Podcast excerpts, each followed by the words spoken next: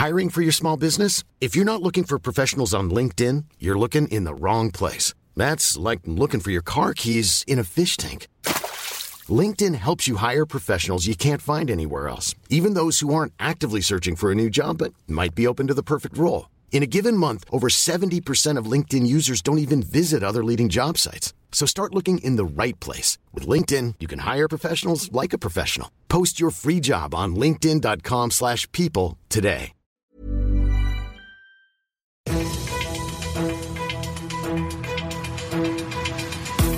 95 5 Charivari, das München Briefing, Münchens erster Nachrichtenpodcast.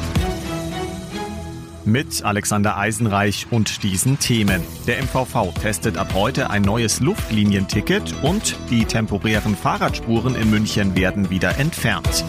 Herzlich willkommen zu einer neuen Ausgabe. Dieser Nachrichtenpodcast informiert euch täglich über alles, was ihr aus München wissen müsst. Jeden Tag gibt's zum Feierabend in fünf Minuten alles Wichtige aus unserer Stadt, jederzeit als Podcast und jetzt um 17 und um 18 Uhr im Radio.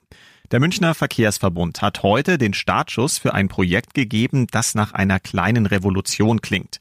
Ab sofort wird für zwei Jahre ein neues elektronisches Ticket getestet. Es heißt Swipe and Ride.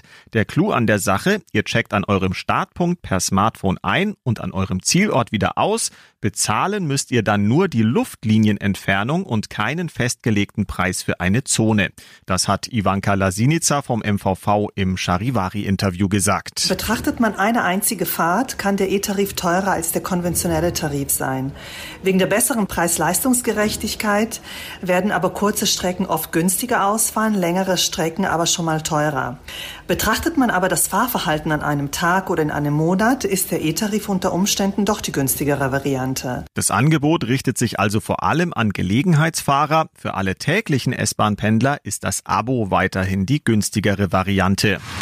Den ganzen Sommer über wurden in München auf mehreren Straßen sogenannte Pop-up-Radwege getestet. Zum Beispiel auf der Gabelsberger, der Theresien- und der Rosenheimer Straße mussten alle Autofahrer deshalb auf eine Fahrspur verzichten. Ende Oktober ist der Test der temporären Radwege dann beendet. Die gelben Markierungen werden wieder entfernt. Die Stadt München will jetzt überprüfen, welche Lehren man aus der Testphase ziehen kann. Und die sollen dann dabei helfen, zu entscheiden, wo langfristig Radwege in München gebaut werden können. Ihr seid mittendrin im München Briefing, Münchens ersten Nachrichtenpodcast. Nach den München Meldungen jetzt noch der Blick auf die wichtigsten Themen aus Deutschland und der Welt. Im Berchtesgadener Land liegt der kritische Corona-Wert mittlerweile bei über 270 Heute Mittag sind deshalb strikte Ausgangsbeschränkungen in Kraft getreten.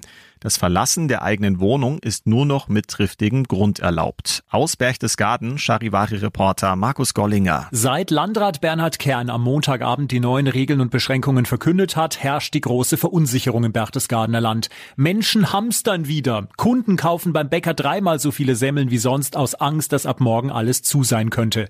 Was nicht stimmt, die Geschäfte im Berchtesgadener Land bleiben weiter offen. Dafür sind seit heute Nachmittag unter anderem Hotels und Pensionen, Schwimmbäder, Sporthallen sowie die Schulen und Kindergärten geschlossen. Touristiker befürchten neben einem wirtschaftlichen auch einen Imageschaden für das Berchtesgadener Land.